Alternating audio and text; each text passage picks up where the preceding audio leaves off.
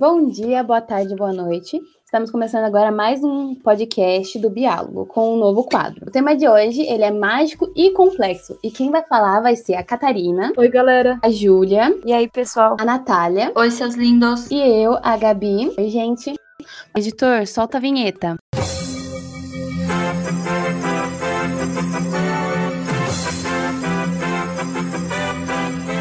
Atenção! Interrompemos sua programação para informar que começa agora o Diálogo Podcast. O podcast mais divertido que você vai ouvir hoje. Vai!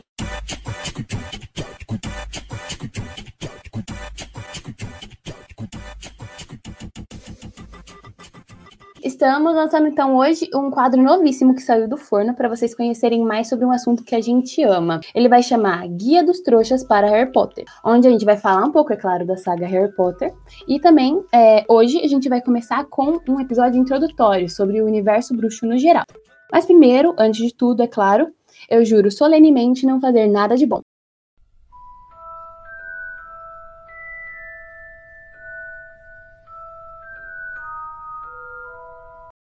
Só para vocês darem uma recordada da história do Harry.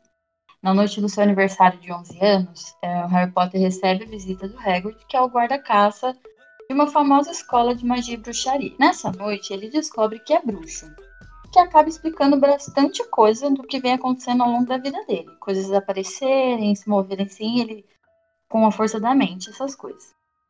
E a história da morte de seus pais também não foi muito bem explicada para ele. Então, o Hagrid é, com o Hagrid, o Harry descobre como ocorreu a morte de seus pais. E descobre também que é famoso no mundo dos bruxos, justamente por, por essa morte dos pais, por, pela história da morte deles. E o que, que aconteceu? É, um famoso bruxo das trevas, aquele que não deve ser nomeado, o chamado Voldemort, matou a sua família inteira.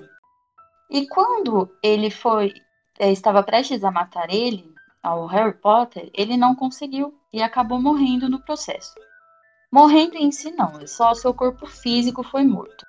Mas isso é história para outro episódio, a gente volta nisso.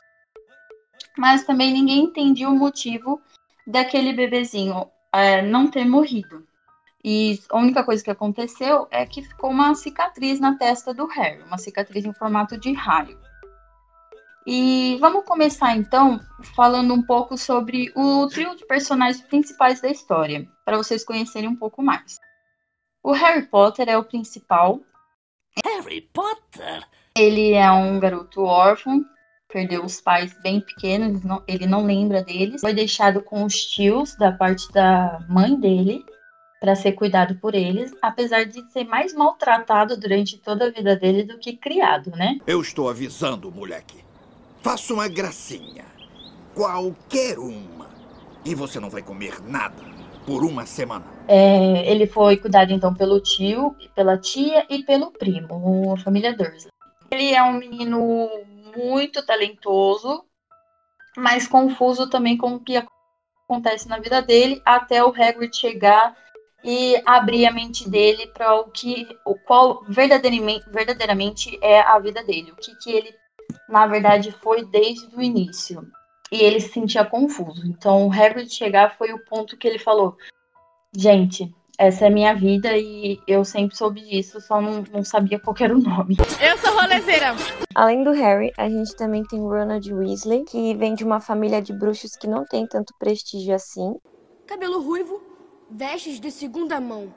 Você deve ser um Weasley. É, o seu pai trabalha no Ministério da Magia, com um departamento sobre trouxas, Inclusive, o pai dele, durante o filme, demonstra gostar muito do mundo dos trouxas. E a sua mãe é a Molly. Ela é uma grande bruxa e cuida dos seus sete filhos, né? O Ronnie, ele tem cinco irmãos e uma irmã. Muitas vezes, né, durante o filme e durante o livro também, ele se demonstra bem medroso. que foi? Mas assim, não sei vocês, mas eu acho ele um pouco. coloca uma imagem muito negativa dele nos filmes. Nos livros ele não é tão assim. Também acho. Só mostra ele, tipo, sendo bobo, tipo, pagando de idiota na escola, mas, tipo, Ele é mais do que isso, né, meu? Mesmo com todo esse medo, ele vai aprendendo que a lealdade aos seus amigos é muito maior. Mas eu vou ser bem sincera que isso nunca fez com que eu parasse de gostar dele, porque ele sempre foi um dos meus personagens favoritos. Eu achava ele maravilhoso, desde sempre para sempre. Bom, enfim, né? É, indo pra próxima pessoa do trio, a perfeita, maravilhosa, assim, é uma das que eu mais gosto, que é Hermione Granger. Ela é filha de. Ela é uma bruxa, né? Porém, ela tem pais trouxas. E por conta disso, ela acaba se esforçando demais para conseguir sair bem, porque ela é muito inteligente e ela é aquele tipo de pessoa que estuda porque ela gosta, sabe? Não só pela obrigação. Claro que isso conta, mas é porque ela gosta. E ela tem essa dedicação enorme justamente porque ela, ela sabia que sofreria preconceito por não ser um sangue puro, que, ou seja, por não ter pais bruxos. Porque os bruxos preconceituosos, né, grande parte deles, que tem esse sangue puro, que vem de uma família bruxa, eles tratam aquelas pessoas nascidas com pais, pais trouxas como sangue ruim. E essa é a designação que a Hermione tem, né, de sangue ruim. Pelos pais dela serem apenas dentistas. E ela é maravilhosa. O filme inteiro é todo mundo é carregado nas costas dela. Todos são carregados nas costas dela. Exato. Exato. Sem ela, eles não viveriam nem por dois dias. E, e por, por, ter essa grande inteligência, né? Normalmente as pessoas que são muito inteligentes, ela tem uma, uma certa timidez social. E ela tem essa dificuldade social.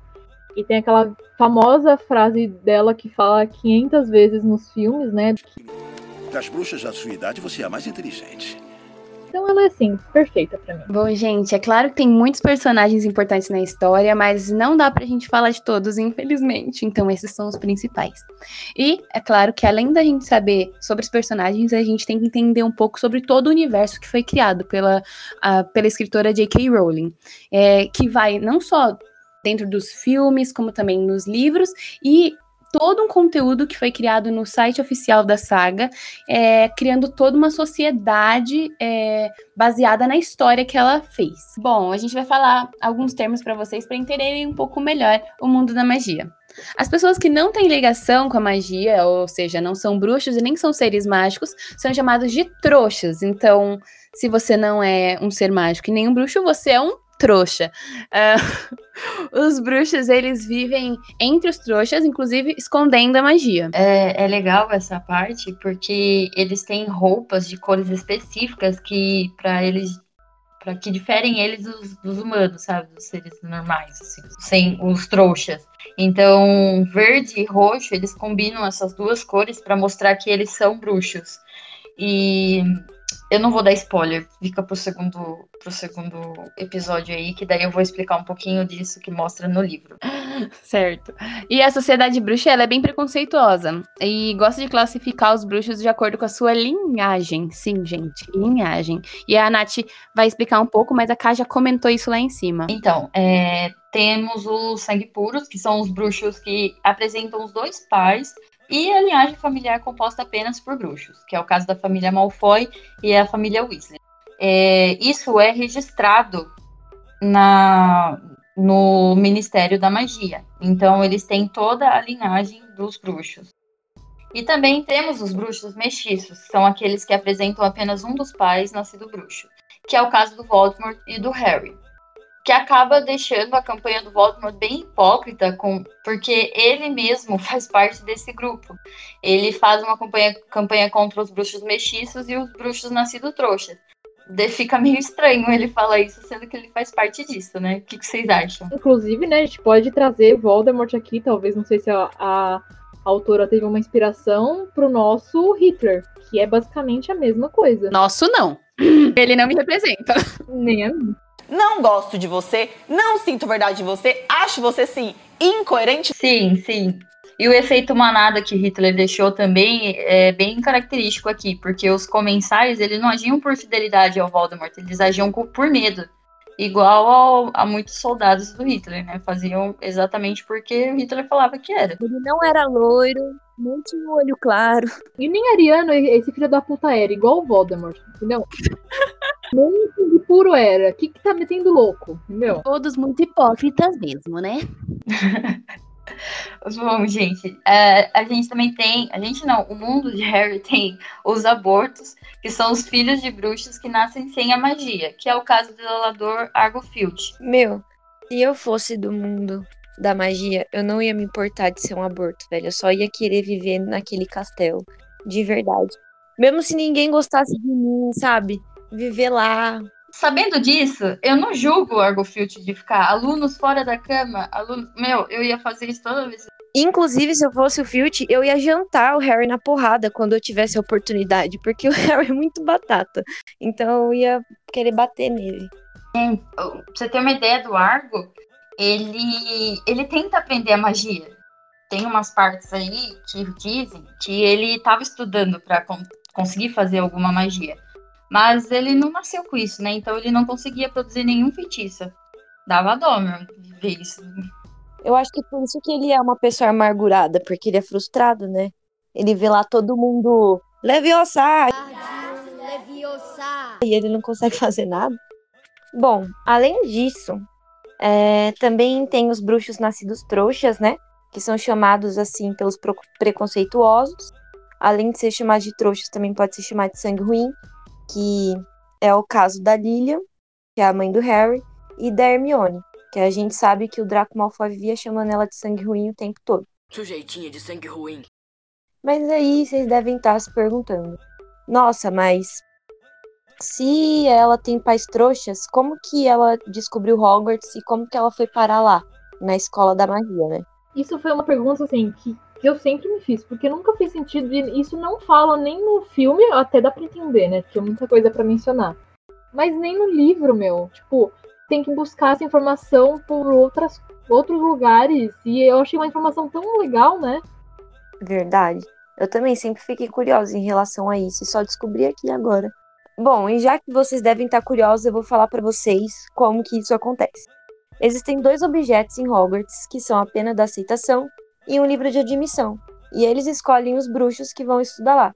Então essa criança que nasceu trouxa, ela herdou esse gene de magia de algum antepassado, e conforme ela cresce, em algum momento ela vai demonstrar habilidades mágicas. E nesse momento, a pena da, da aceitação escreve o nome da criança nesse livro, então, sei lá, de repente a criança tá no quarto dela e faz alguma coisa levitar.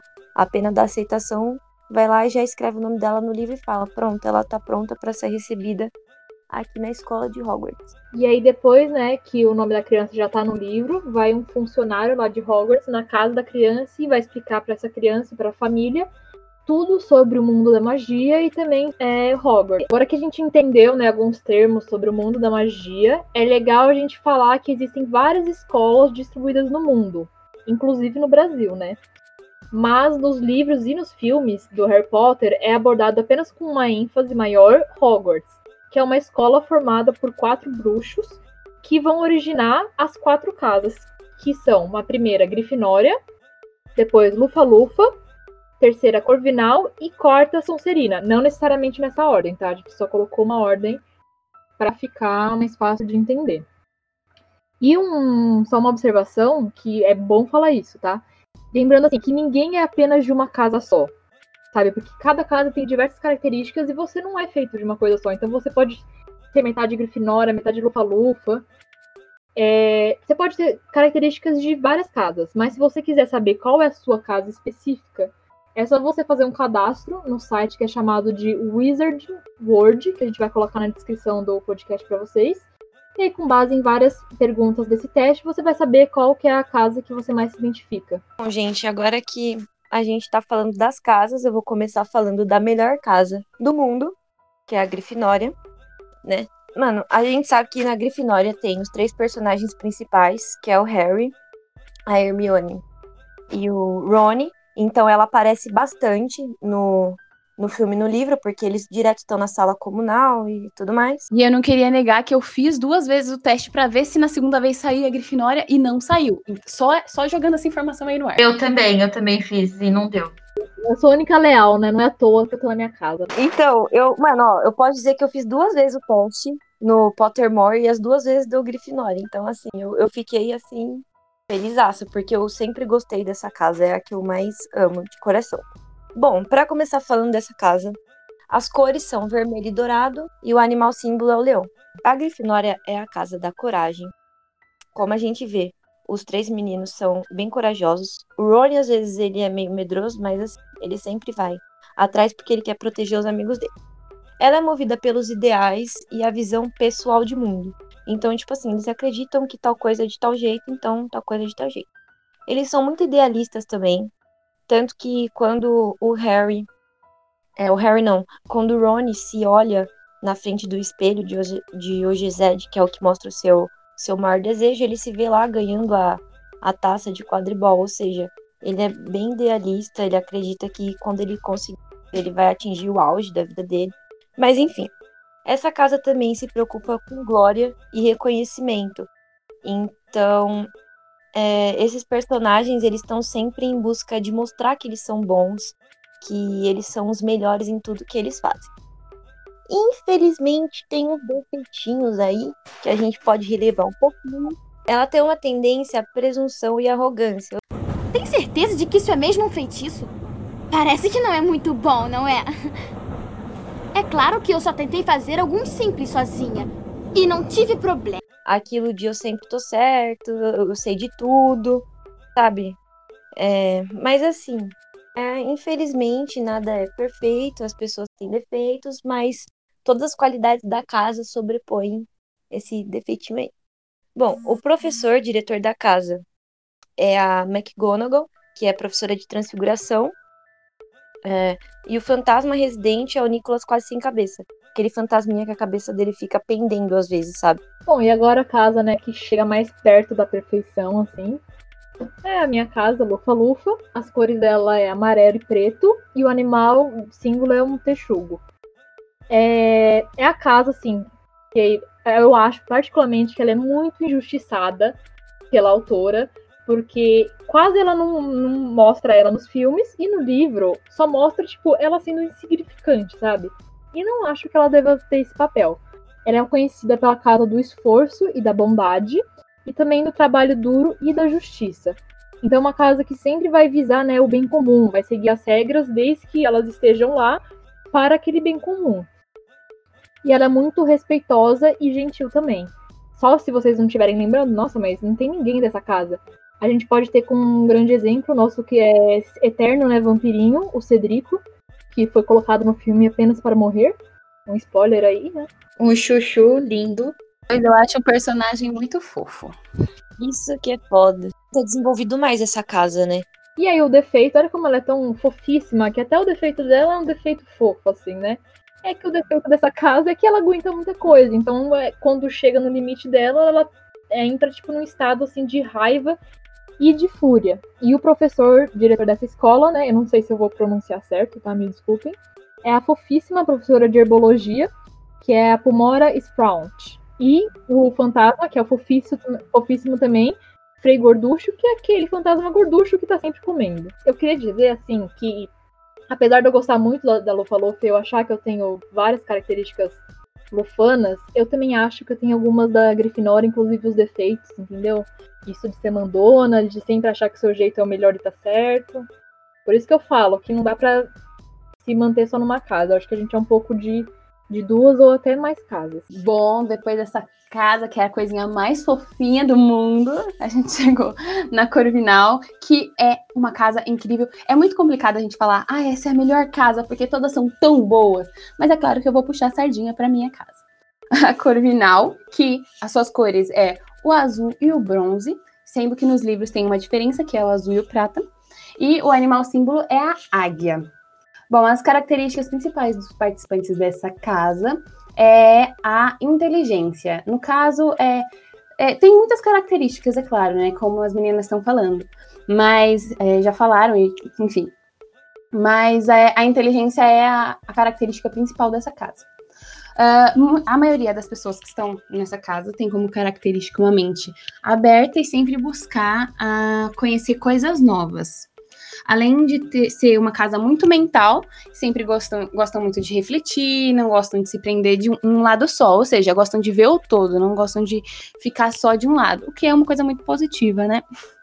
Uh, e outro ponto é que as pessoas dessa casa estudam porque acham isso legal. Ou seja, estudam porque gostam. Gabi, assim, é muito corvinal, pelo menos pra mim. É que eu, a gente mora com ela, né? Eu e a Ju. E eu acho, assim, ela totalmente corvinal. Sim, mano.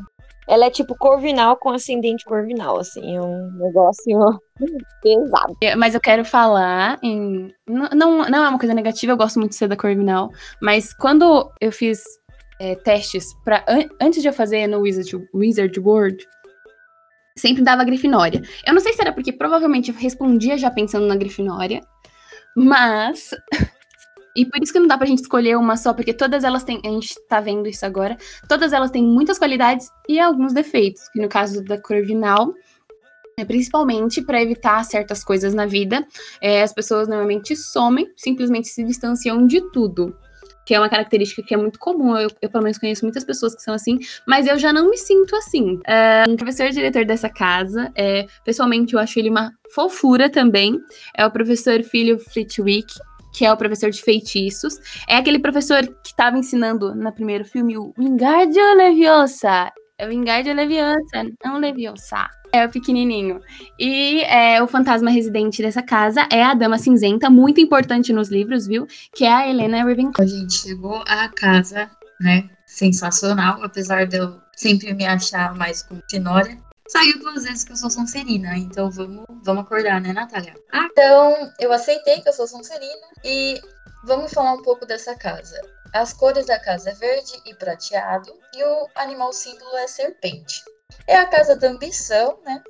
É o pertencimento, eles sempre querem pertencer e trazer orgulho para aquele grupo. E a gente vê como exemplo disso no Malfoy, quando logo quando ele começa a participar de algumas reuniões dos comensais, ele tá visível que ele quer participar daquilo, mesmo não sabendo as consequências ou ignorando as consequências por conta da família. Ele quer participar e trazer orgulho para a família. É, essa casa também não vê problema em mentir ou quebrar as regras, se isso vai levar aonde ela quer. E o primeiro instinto é pensar em si. Mas uma coisa que eu vejo também na Sonserina é que ela mataria por você. Então, as outras casas teriam algumas que morreria por você ou faria de tudo por você e essa aqui mataria por você. Eu acho essa casa muito incrível em muitos pontos, porque assim, sempre falam tão mal dela por causa de muitos pontos do, do, da história, né? Principalmente porque até os personagens legais e bonzinhos dela às vezes são meio babacas no, no filme, pelo menos. É, mas eu acho incrível como eles são destemidos. São tipo assim, tem um objetivo, eles correm atrás. Olha o Voldemort, ele morreu e voltou. Eu, toda vez que você for falar mal da Sonserina, pensa duas vezes, porque ela é muito boa. Principalmente se você for pensar no Snape. O cara era o mais corajoso de todos ali. Nossa, é sensacional esse personagem e ele é da Sonserina. Então, Mano, o Snape é um personagem tão incrível. Eu lembro que eu fiquei todos os filmes odiando ele no fundo do meu coração. Eu não entendia, ele era tão inconstante. Às vezes ele agia de forma que eu pensava, ok, sensato. E às vezes ele agia de uma forma insensata totalmente. E eu ficava, meu Deus do céu, eu não sei como eu me sinto. E no final, ele é tipo assim, o melhor personagem, só que a gente não sabia. Eu chamo que ele é, não é herói, como a J.K. Rowling falou, que ele não é um herói nem um vilão. Ele seria um anti-herói, né? Eu chamo ele de Deadpool do Harry Potter. O, as crianças, quando elas eram crianças ainda, elas morriam de medo dele caracterizado. E ele, o, o ator, era uma fofura de pessoa, né? Verdade. É aquele medo que eu tenho pelo Breno, né? O Breno entra na sala e fala boa noite, jovens. Eu já fico me cagando, mas ele é mó tranquilo. A Sonserina também tem os defeitos, né? É, é uma casa onde as pessoas são manipuladoras, se fazem de coitado e pode confundir a cabeça das pessoas, principalmente bichinhas igual Harry Potter.